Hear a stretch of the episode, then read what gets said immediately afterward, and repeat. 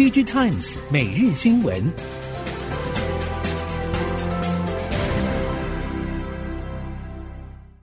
听众朋友好，欢迎您再度收听 DG Times 每日新闻，我是谢美芳，带您关注今天的科技产业重点新闻。首先要了解的是，虽然目前对消费电子市场和总体经济何时回温，各界仍然没有共识。不过，半导体供应链包括了晶片原厂、生产链、通路代理商以及更下游的系统厂客户，对于供体时间积极解决库存问题，则是有明确的共识。而观察近期晶片销售端的变化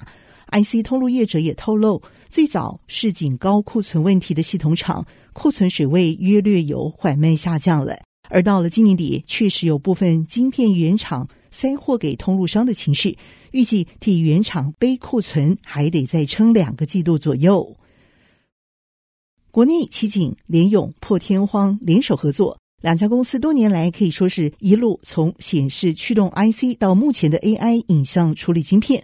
都是直接的竞争对手。而目前为了争取这一块市场，暂时放下了前嫌。同时，也在最具未来性的关键技术上合作互补，因此可以看出这块市场发展前景确实是不容小觑的。有不具名 IC 设计相关业者对此表示，虽然边缘运算所需要的 AI 晶片并不像云端运算复杂，不过要处理的技术细节还是很多的，而且由于必须要配合演算法技术，软硬体整合重要性比过去其他产品都高出不少，需要投入资源和人力也不容小觑。要透过一己之力打造出完整的解决方案，并不像过去那么容易。国内面板大厂友达光电最近加速在南台湾进行布局，继九月份前进亚湾成立 AUO 解决方案研发中心之后，二十八号则是携手成大启动联合研发中心。董事长彭双浪表示，友达在全台无论是北部或是南部，采用同一套薪资系统，希望借此吸纳更多的人才。而看准双轴转型、智慧场域应用所带来的经济效益，友达在九月时前进亚湾成立 AUO 解决方案研发中心，预计未来将在高雄据点布建三百人研发团队。今年中国车市较受到关注的，莫过于比亚迪和特斯拉在销售上距离逼近。部分市场人士认为，在中国主场优势光环之下，二零二三年有望超越特斯拉。有观点认为，特斯拉已经受中系车狼群紧逼，明年在中国车市可能陷入泥淖。不过，相关汽车供应链业者表示，特斯拉后续表现不如外界想象悲观。从获利率和关键零组件厂溢价的话语权看来，仍然有相对的优势。美国 Open AI 公司释出 Chat GPT 对话机器人，已经引发热烈讨论。前 Google 台湾董事总经理简立峰对此表示：“二零二二年看到 AI 发展大跃进，而发展 AI 和云端技术需要大量运算资源，台湾制造业渴望因此受惠。他辅导许多新创公司，也观察到 IC 设计人才具有专案管理经验者最适合出来创业，同时还要愿意离开舒适圈。”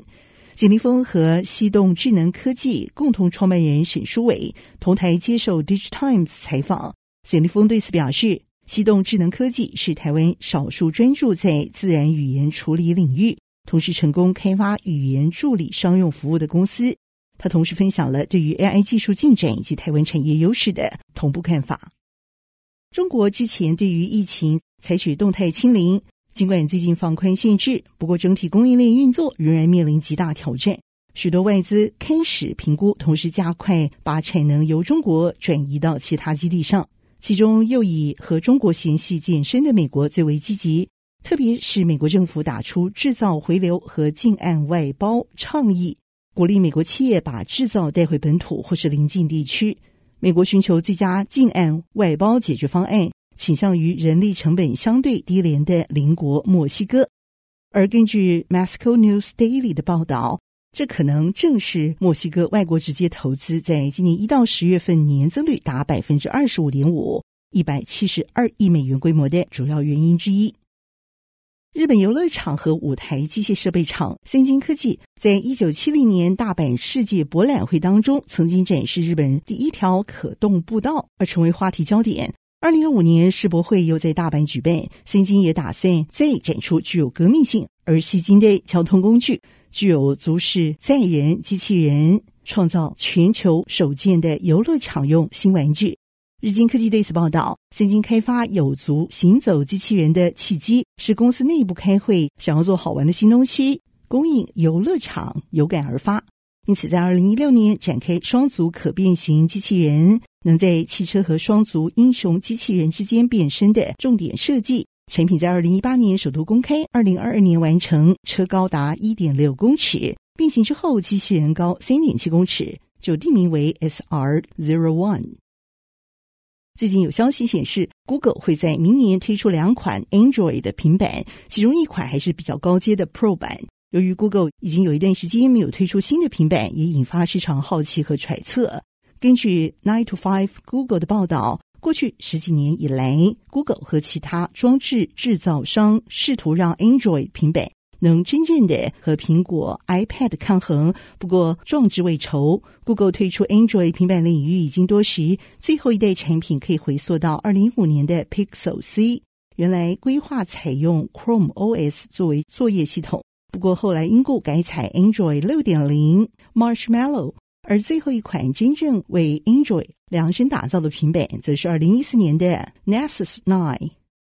随着人工智慧高效能运算和图形处理需求以前所未见的速度成长，最近几年全球 GPU 业者数量上升不少，特别是在二零一零年代中期之后。面对美国打击，同时急于提升半导体竞争力和自主供应链的中国更是如此。中国蓬勃发展的 GPU 也引发市场研究机构进一步关注。根据 Tom's Howell 所引用的报告显示，其中列出全球十九家重要 GPU 和矽智财业者，包括两家主要投入智慧型手机或是 PC 系统单晶片内建 GPU 开发的企业，就是苹果和高通。而六家 GPU IP 供应商当中，除了知名的英国 ARM 和 Imagination 之外，中国占了两家，也就是二零零一年成立的新源微电子以及二零一零年的昌兴。此外，在 PC GPU 部分，则是有二零零六年成立的景嘉维，二零零七年的心动科技，二零一三年的兆芯，二零二零年的木犀、摩尔线程、向地先等。进入年底，市场也开始检视过去一年产业绩效以及未来一年的展望，其中包括众所瞩目的苹果。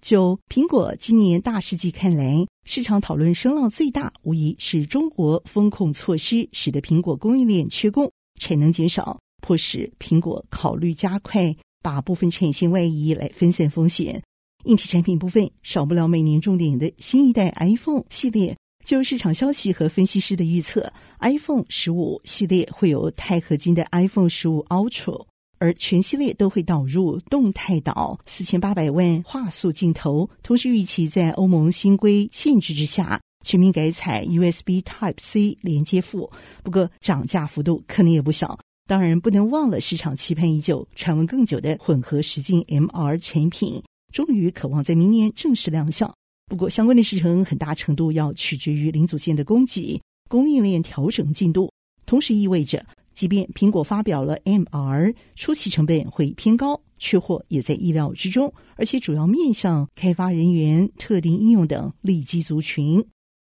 受全球经济环境所影响，今年三星电子手机业务表现停滞，特别是营业利益下滑幅度大，在原材料价格上涨等因素影响之下。明年难以乐观，三星高阶手机战略能否取得成效，也进一步受到关注。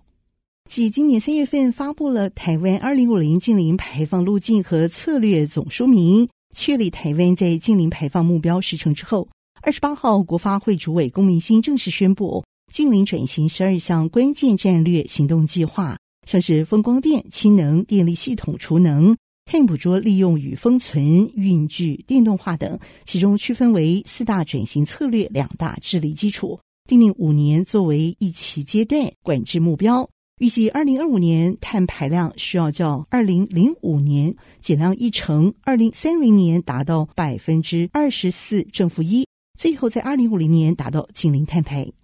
以上科技新闻由电子时报提供，谢美方编辑播报，感谢您的收听。